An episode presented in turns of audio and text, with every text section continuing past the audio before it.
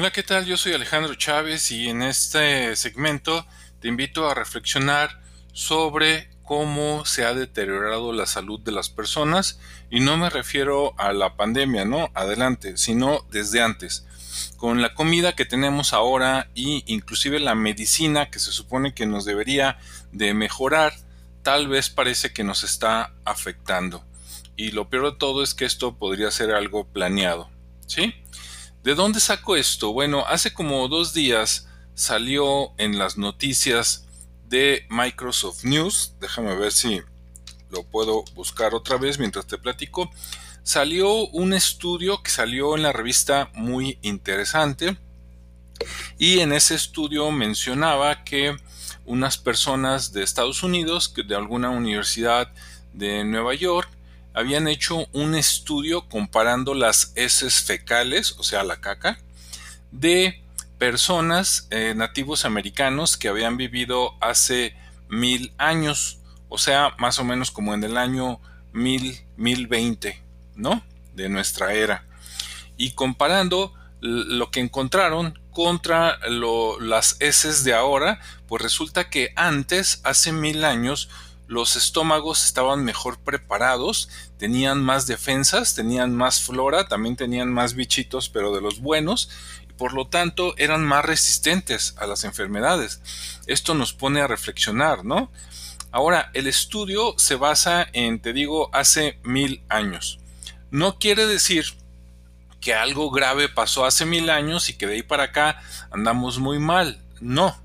A mí me encantaría que hicieran un estudio más o menos ahí como de la llegada de los españoles, por ahí como de 1500, para ver si todavía los residuos eran parecidos a hace mil años, o sea, es decir, 500 años después de estos estudios, yo casi me atrevería a decir que por lo menos los nativos americanos todavía tendrían resultados parecidos.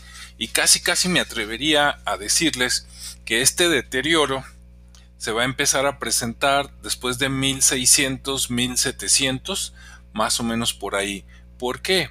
Porque fue cuando comenzó la revolución industrial, fue cuando de alguna manera, sobre todo en 1700, 1800, empezó el uso de alguna manera de químicos, ¿sí?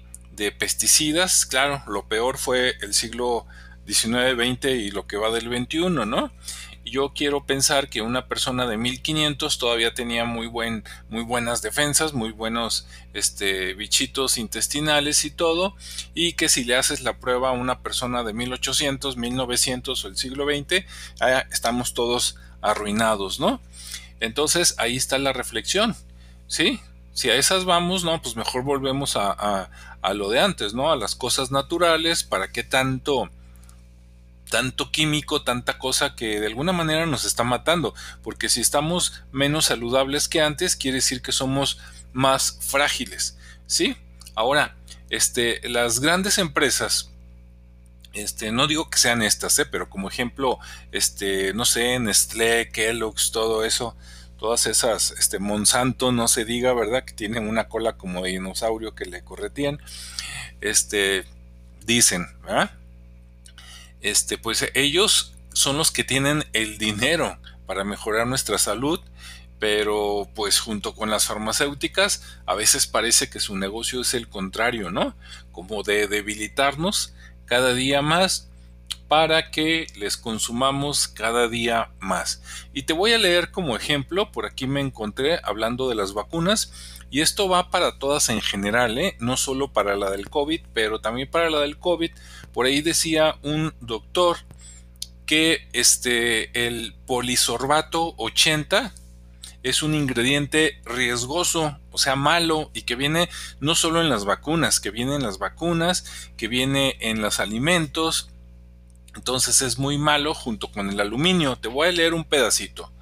Por aquí dice, ah, ¿qué es el polisorbato 80? Eh, lo estoy leyendo de una página que se llama arsenalterapéutico.com, ¿sí? www.arsenalterapéutico.com. Dice, el polisorbato 80 es un tensioactivo usado comúnmente en los tensioactivos de las industrias farmacéuticas, cosméticas y alimentos. Son compuestos que reducen la tensión superficial y aumentan la solubilidad entre dos líquidos que normalmente no se pueden disolver juntos, por ejemplo, aceite y agua. Debido a su capacidad para reducir la tensión superficial entre líquidos, o sea, hacer que se revuelvan, los agentes tensioactivos son conocidos por sus propiedades de extensión y humectantes. Por lo tanto, actúan como detergentes, emulsionantes, agentes humectantes, agentes espumantes y dispersantes. Más abajo dice polisorbato 80 en vacunas no muy probado. Dice, los Centros de Estados Unidos para el Control y Prevención de las Enfermedades, eh, abreviado CDC, eh, dice, vacuna excipiente y medios de resumen muestran 10 vacunas que contienen polisorbato 80. Dice, viene, te voy a leer los nombres comerciales.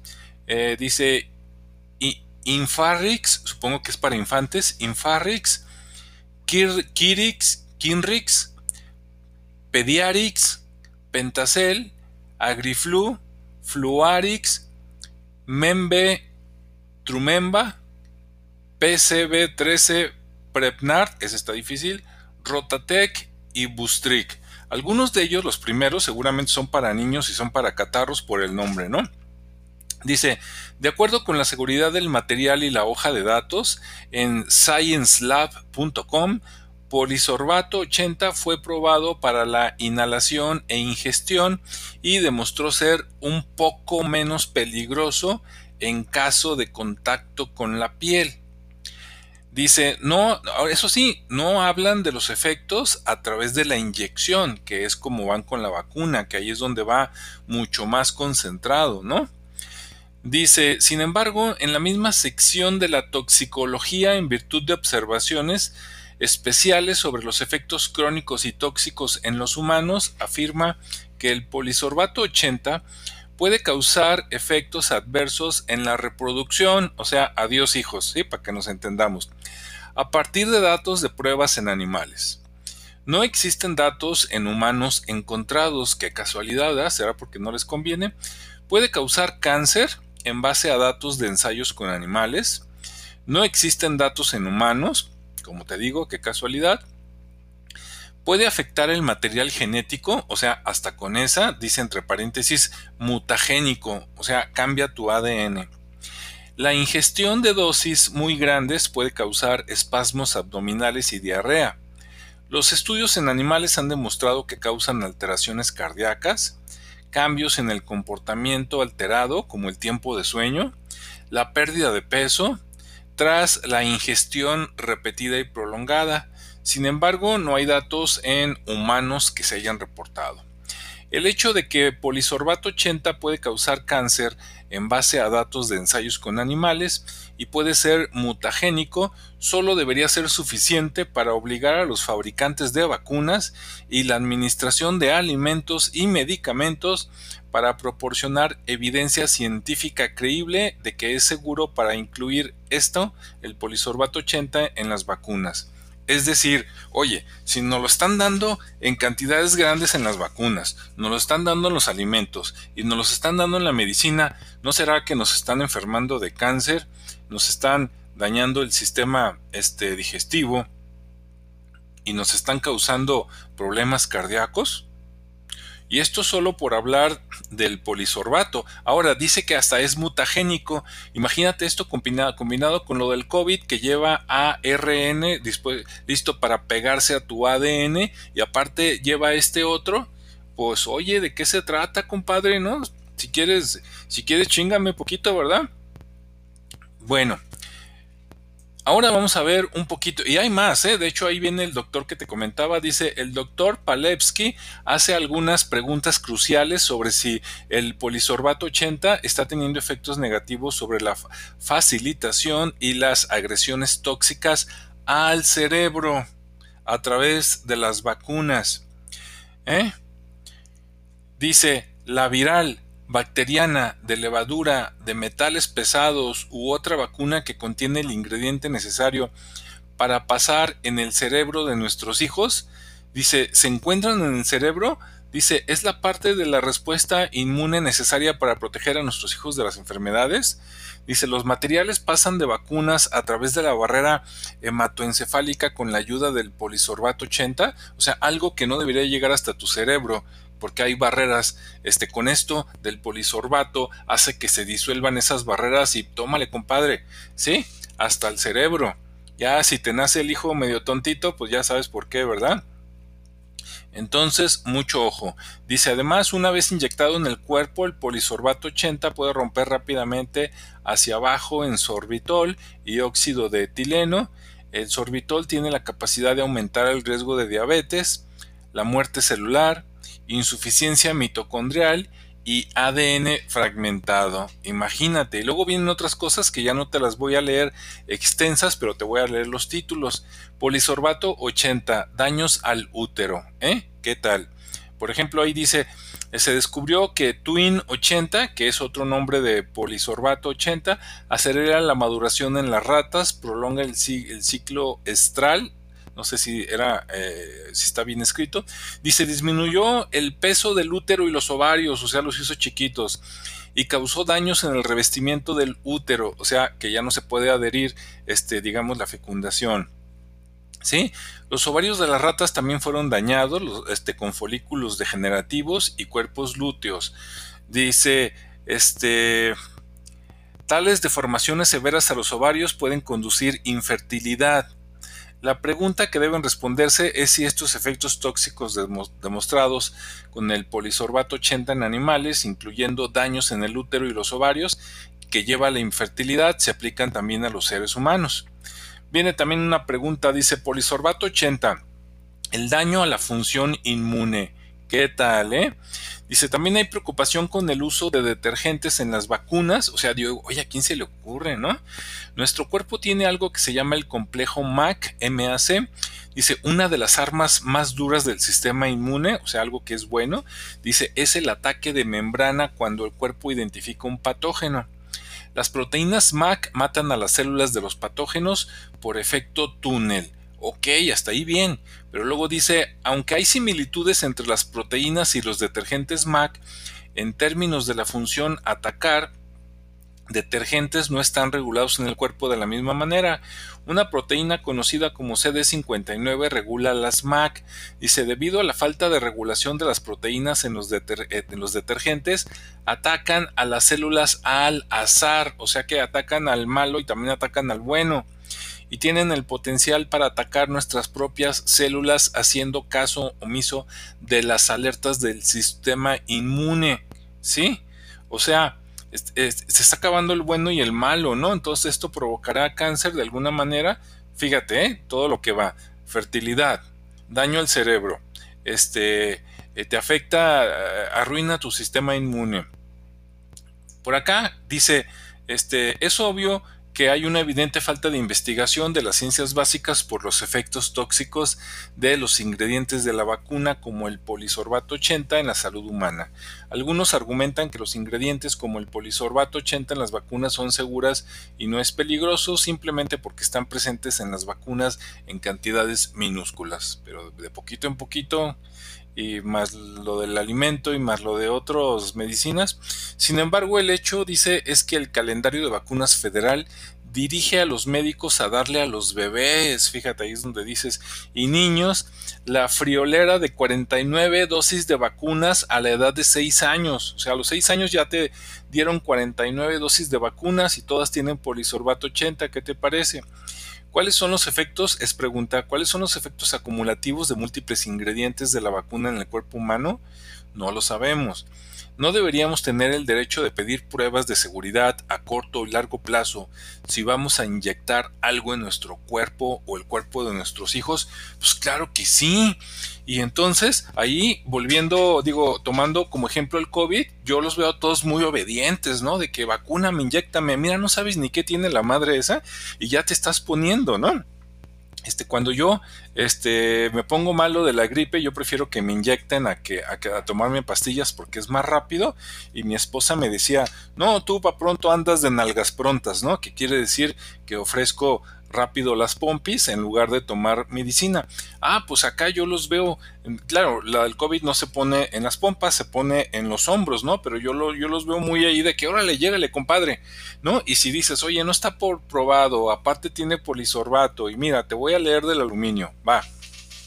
Dice, esto eh, lo estoy leyendo de www.investigacionyciencia.es de España. Dice, ¿hasta qué punto es peligroso el aluminio? El aluminio está presente en nuestra comida, en el agua, en los fármacos, una vez más.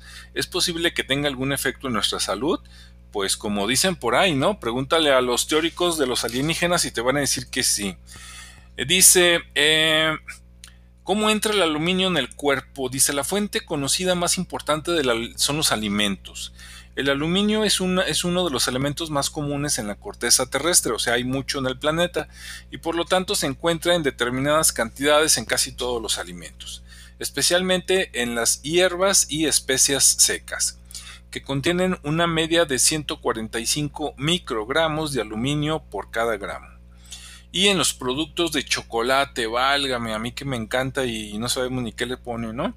Dice con 33 microgramos por cada gramo.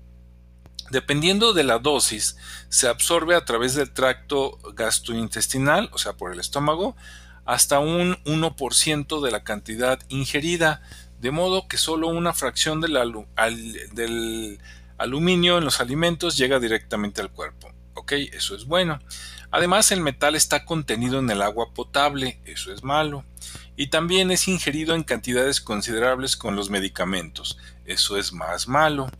Otro foco de atención son los antitranspirantes, y ahí yo hago una pausa y digo, bueno, ¿a quién se le ocurre ponerle aluminio a los antitranspirantes, no? Híjole, mejor, mejor ponte limón como en los viejos tiempos o algo, este, mejor oliendo un poquito feo que con tumores, ¿no? Sobre todo a las mujeres. Pero bueno, dice, este otro foco de atención son los antitranspirantes que suprimen la transpiración en las axilas. Contienen compuestos de aluminio, como el cloruro de aluminio, o varios hidroxicloruros de aluminio, disueltos en agua. Actúan mecánicamente, por así decirlo, precipitan las proteínas y taponan la glándula sudorípara, o sea, te tapan eh, ¿Para qué sudas? Para sacar lo malo del cuerpo. Ah, pues esto te tapa para que no salga lo malo del cuerpo, entonces se queda adentro. ¿Qué te parece? ¿Es una buena solución? Eh, déjame irme más abajito.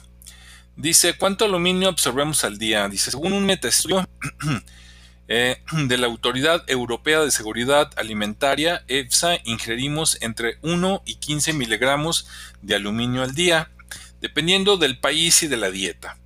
Los adultos, dice, alrededor de 0.2 miligramos por kilogramo del peso corporal. Bueno, me voy a brincar. Dice, el aluminio está también presente de forma natural en el agua potable. Ok, ya habíamos leído.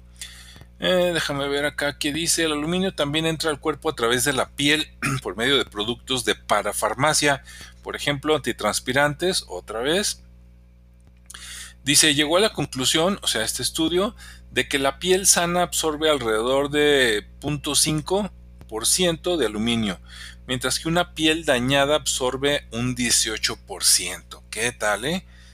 Casi el cuatro veces más. Según el Instituto Federal de Evaluación de Riesgos de Alemania, la toma absoluta de 10.5 microgramos y esa cantidad aumenta muchas veces con la piel dañada, por ejemplo, después de rasurarla Escuchen, mujeres, sí, mejor peluditas que, que, con enfermedad.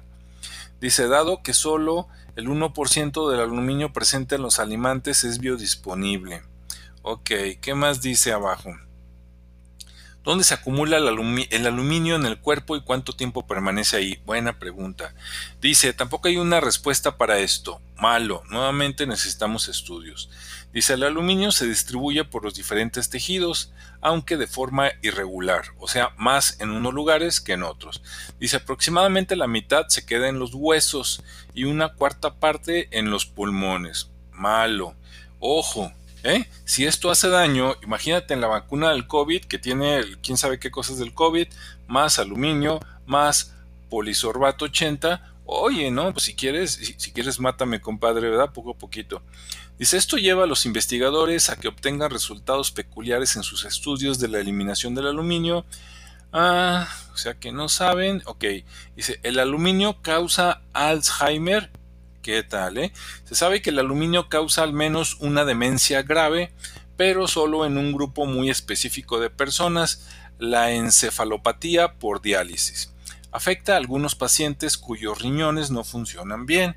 O sea que si tus riñones tienen problemas, aparte te afecta más. Dice que necesitan depurar su sangre y que absorben grandes cantidades de sales de aluminio con los fluidos de la diálisis. Estas sales se utilizaron durante mucho tiempo para eliminar el exceso de fosfato del cuerpo. Dice parte del metal, aluminio, e, entra al torrente sanguíneo, o sea, a la sangre. Como resultado, los pacientes desarrollaban un daño cerebral progresivo. ¿Te fijas? Esto causa el aluminio. Ya vimos que también podría causarlo por el polisorbato. Ahora, lo dan combinado en las vacunas. ¿Sí? Tú fíjate en las vacunas, la próxima vez que vayas a vacunar a tu hijo o tú, fíjate en la cajita y vas a ver que vienen por ahí los dos. Y si eso mismo lo están combinando con quién sabe cosas de COVID, híjole, pues de, veras, este, ¿vas para que te curen o vas para que te arruinen un poquito la salud? Bien, bien. Por último, dice el aluminio causa cáncer, aparte, ¿no? La sospecha de que el aluminio tiene algo que ver con el cáncer de mama se basa en que los tumores de mama pueden propagarse a la axila, donde a menudo se aplican antitranspirantes que contienen aluminio. Algunos no quieren pensárselo dos veces, entonces este, es que los antitranspirantes causan cáncer. Dos razones este, se esconderían tras ello como los antitranspirantes hacen que se acumule el sudor, no puede ya disipar las sustancias nocivas, como te decía, sino que las devuelve al tejido. O sea, como no deja salir porque estás taponando, ¿sí? Entonces, mejor después de una buena sudada, un buen bañito con jabón neutro, ¿sí? O jabón este rosa Venus o a ver qué y listo. ¿Sí? Ya da miedo ponerse antitranspirante. Ok. Este, déjame ver si sigue algo peor. No, ahí más o menos termina. Entonces, imagínate, todo lo que hace el polisorbato 80, el aluminio, más aparte, quién sabe qué cosas tengan las vacunas, pues la verdad que está esto de, terror, ¿no? De decir, híjole, uno va pensando en que te están eh, ayudando, que te están arruinando, digo, en lugar de eso puede que te estén arruinando la vida, mucho ojo, ¿no? Los que no tienen madre es este las grandes empresas que deberían de estar haciendo estudios y esos estudios validados por las universidades para que la gente normal como tú y yo tengamos la seguridad de, oye, pues qué me están metiendo al cuerpo, ¿no? Bueno, aquí los dejo, sean felices y nos escuchamos en el siguiente.